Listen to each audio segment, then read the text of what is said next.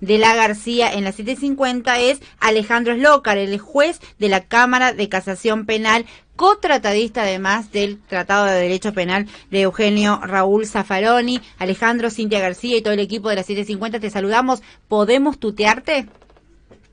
Cómo no, buen día Cintia y a todos los de la mesa y a los oyentes.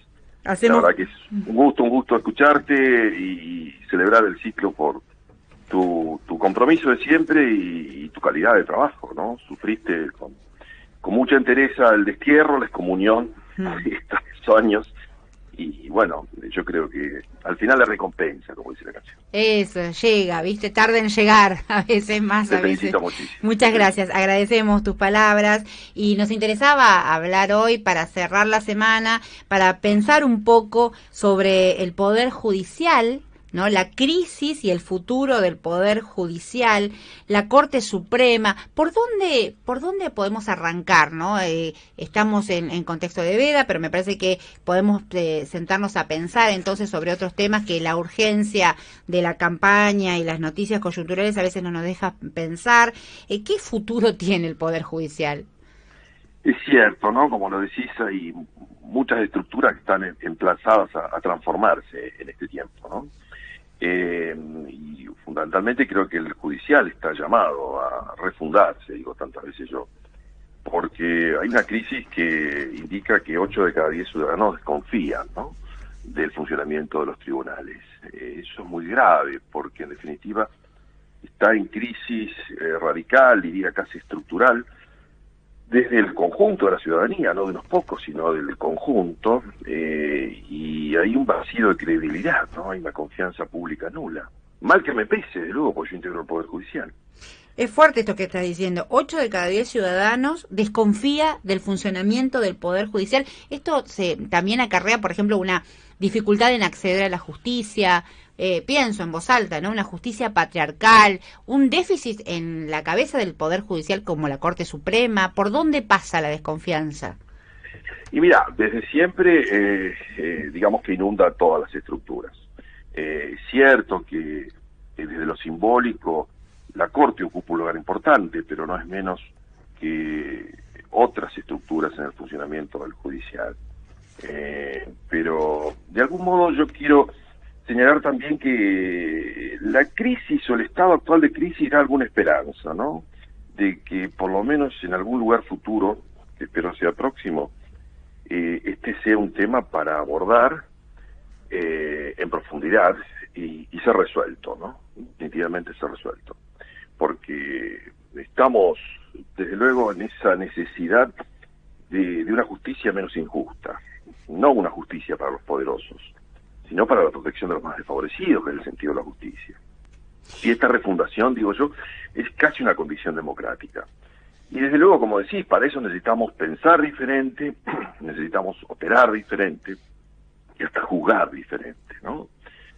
¿Por qué? Porque, y no basta con sancionar, o sea, tenemos que reparar, no basta con litigar, o sea, estamos llamados a proteger. Y no basta con encerrar tampoco, o sea, hay que hacer reinserción. Quiero decir con esto que muchas veces cuando se dice hay que respetar las normas, sí, claro, pero no basta con eso. Hoy tenemos que respetar ante todos los derechos y la dignidad humana, ¿no? Esa es la garantía que tiene que tener un buen juez respecto de su accionar.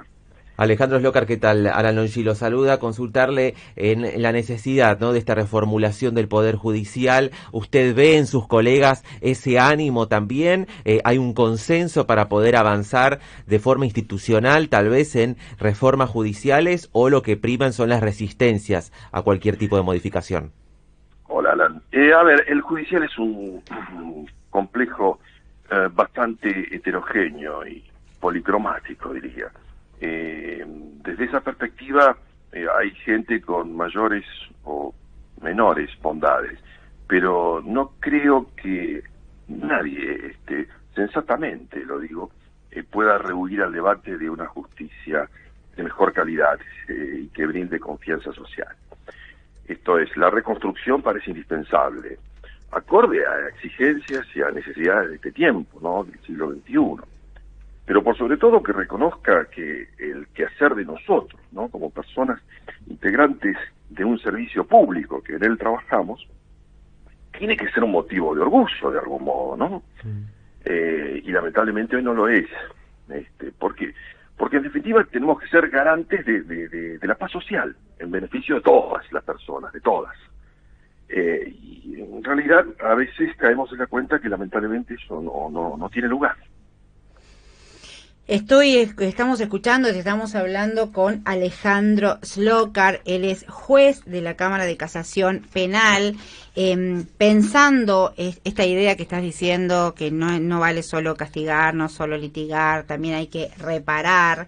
Em, vuelvo a la Corte Suprema porque em, me, parece que es un que es un mojón importante para pensar.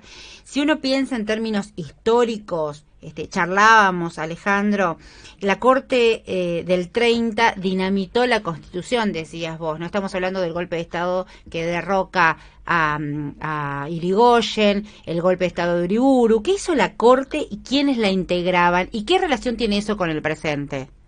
Es muy interesante lo que decís, Cintia, porque en verdad este, el revés del derecho o siempre lo torcido del derecho, si se quiere, tiene un pasado, o sea, me parece que es importante siempre hacer un viaje hacia, hacia el hueso del aparato, porque existe alguna trama contemporánea que, que define la historia, ¿no? Hay conflictos que nos atraviesan a los judiciales y que se reconducen hacia atrás, por esto herencias, tradiciones, ¿no? Que a veces configuran una cuestión casi atávica. Y vos recordabas efectivamente el golpe del 30, el golpe fascista, ¿no? Que dio lugar a la primera dictadura y que abrió paso a la década infame donde se, se restauró el orden conservador y el colonialismo británico, ¿no? Que derrocó a Irigoyen al radicalismo popular, que había obtenido eh, dos años antes más del 60% de los votos. Y entonces la Corte este, recibió una comunicación del gobierno usurpador, eh, la Corte integrada por cuatro ministros, eh, que habían sido designados casi todos por Alvear, eh, menos Figueroa Alcorta, que era el presidente que había sido en verdad nominado como presidente por el presidente Irigoyen, y un procurador general que se llamaba Horacio Rodríguez Larreta. Y sin desidencia, sin ningún tipo de distancia desde el punto de vista este, conceptual, este, desde el punto de vista de criterio, dictó una acordada bochornosa. ¿Qué hizo? Legalizó el golpe de Estado o sea, legalizó la usurpación del gobierno popular, careciendo de toda potestad formal para resolver esa cuestión, porque lo que hicieron fue dictar una simple acordada, no una sentencia, no un, no había litigio, no había un caso sobre el que debían pronunciarse, y sin fundamentos jurídicos, se dice siempre, porque se invocaron antecedentes doctrinarios y, y jurisprudenciales que no eran de aplicación, ¿no? Y entonces ahí se ingresó definitivamente, creo yo, es un marco, una ruptura todo esto, del quiebre, dinamitar, decís, ¿no? Eh, porque se ingresó en la juridicidad. O sea, el máximo tribunal de justicia de un país, aquel que debía velar por el respeto de la Constitución, destruye entonces el Estado de Derecho. ¿Qué debían hacer? O sea, ¿qué es lo que tenía que resguardar la Corte? O sea, debía desconocer a ese gobierno, debía detener a los autores de esos delitos y reclamar que restituyeran el poder Irigoyen. Mm. De eso se celebra exactamente hoy una en el recuerdo una esa fecha, porque la, la acordada llega a la fecha de hoy. Un 10 de septiembre. exactamente. No, es, impresionante, es, impresionante, Exactamente un día como hoy, porque... Mm, la acordada que de la Corte Suprema que legitima el golpe de Estado a Irigoyen y el procurador, que me estás mencionando, que es Horacio Rodríguez Larreta, que es el abuelo del actual jefe de gobierno de la Ciudad de Buenos Aires. Tío abuelo, sí, tío abuelo. Eh, yo creo que ellos podían haber desconocido al gobierno de Uriburu respetando la Constitución y exigir la entrega de poder incluso a ellos, aun cuando lo desalojaron por la fuerza y encerraran eh, en la isla de Martín García como Irigoyen. Podría haberlos ignorado podría haberse llamado a silencio para pronunciarse cuando, cuando se recurriera a ella en algún caso litigioso. También simplemente podrían haber renunciado a sus cargos, pero no. La Corte optó por la complicidad. O sea, el régimen usurpador y legítimamente constituido, aparece homologado, convalidado por la Corte. La Corte fue su cómplice. Pero no es solo eso. En verdad deberíamos preguntarnos siempre por qué, ¿no? Este, ¿De qué se trata todo esto? Eh, podríamos inferir que, bueno, al amparo de un régimen de esa naturaleza, como el instaurado por Uriburu, un poder de componente oligárquico, hasta faccioso, eh, acompañaba. Eh, pero yo quiero entender un poquito más otras circunstancias, porque hay un lado B de todo esto, ¿no?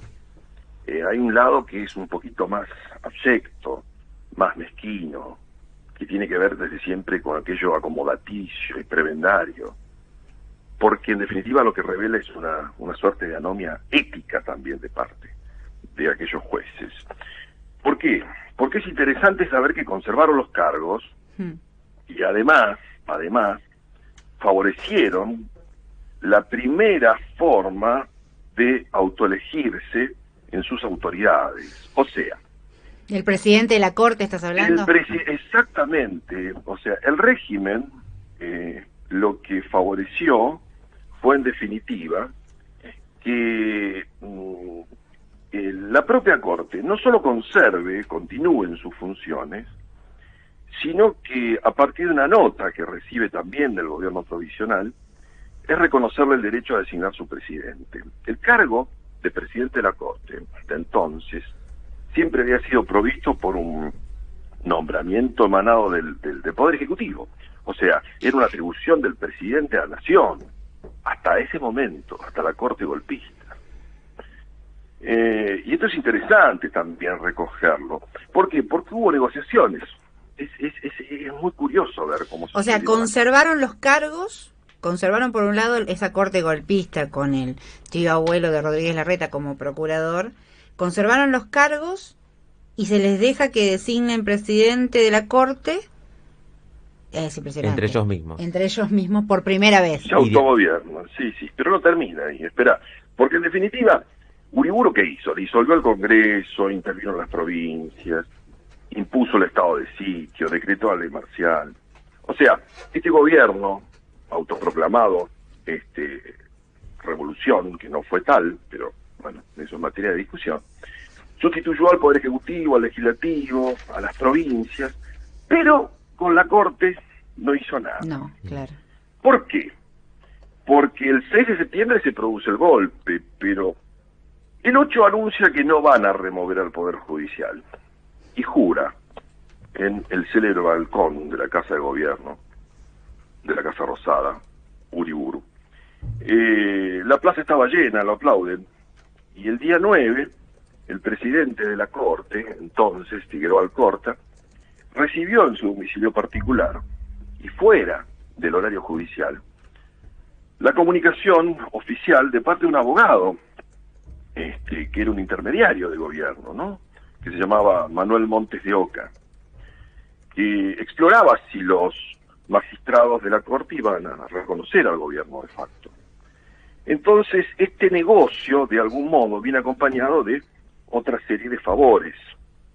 Y no termina ahí, decía yo, porque en definitiva, Irigoyen, que no había reemplazado, le quedaba una vacante a la Corte, se tomó más de un año y no lo hizo, lamentablemente. No reemplazó a Antonio Bermejo, que era el juez de Cana y presidente entonces de la Corte. Y bueno, en menos de un mes también, porque por ahí por octubre de ese mismo año, el presidente Uriburu nombró a dedo, o sea, nombró por decreto, en comisión, porque no había Senado, a otro juez, que se llamaba Julián Pera.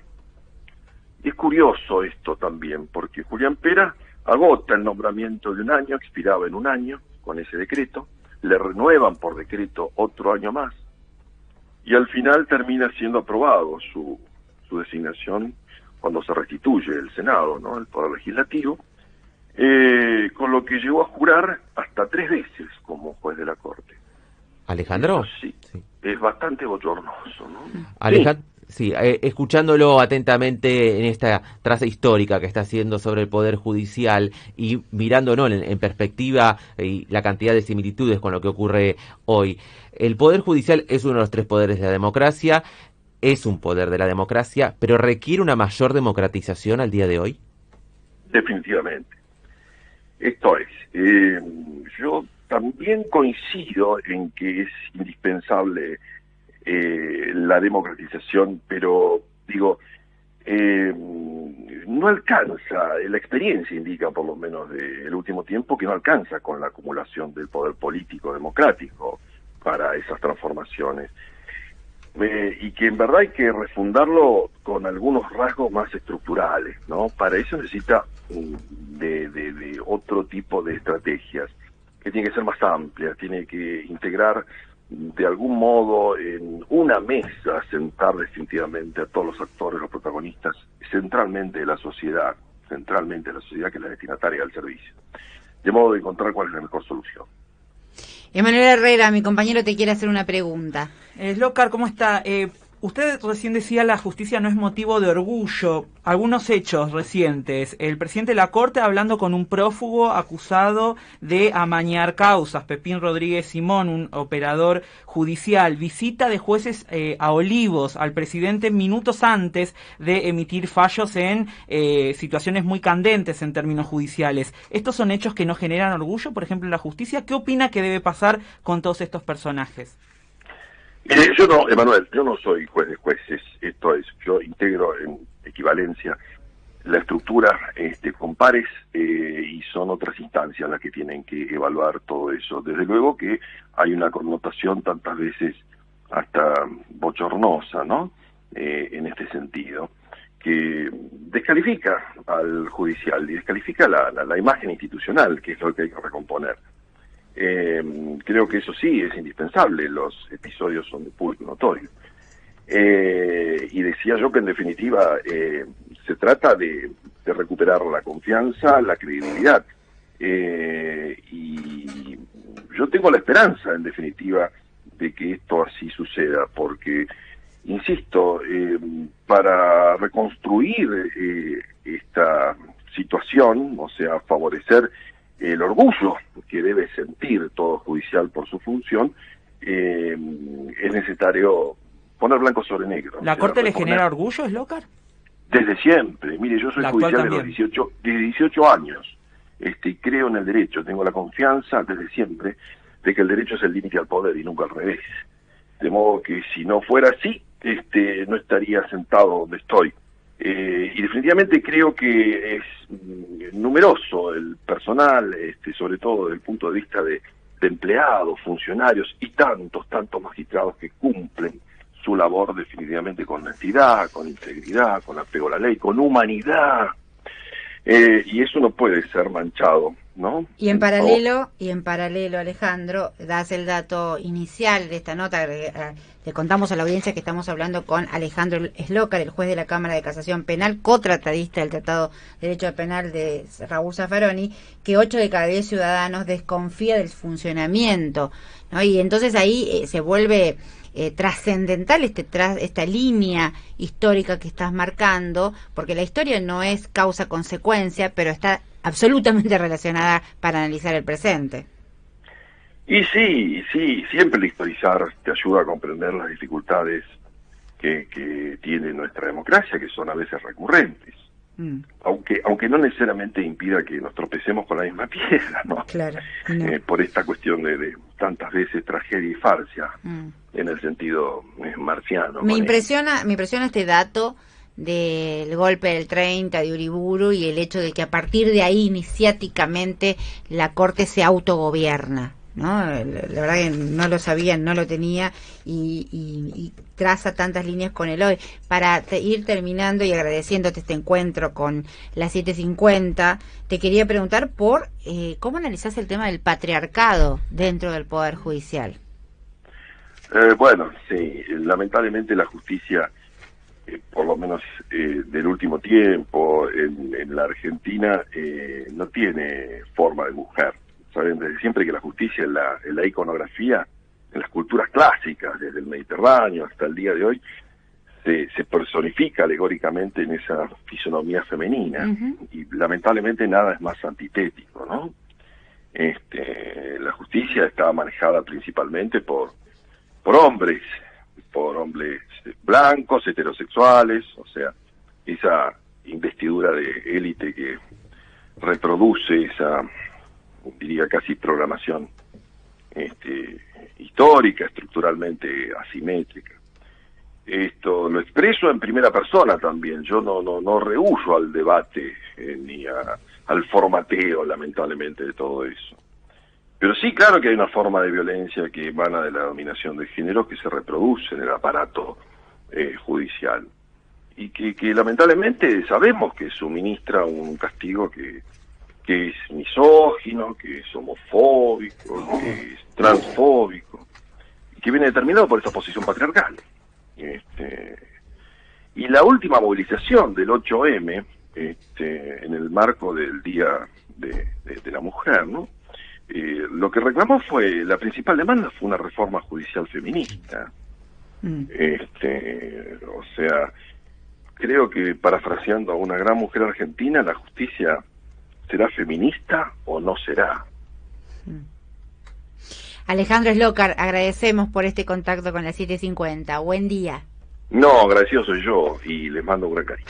Fuerte abrazo. Alejandro Slocar, el juez de la Cámara de Casación Penal. En la esgrima de las ideas se espera a la derecha con el florete atento. Florete atento. No le tiene miedo al debate incómodo. Debate incómodo. Su sonrisa es un escudo invencible. invencible y jamás confunde mapa con territorio que tiene horizonte de patria grande. Es la García y está en la 750. La García.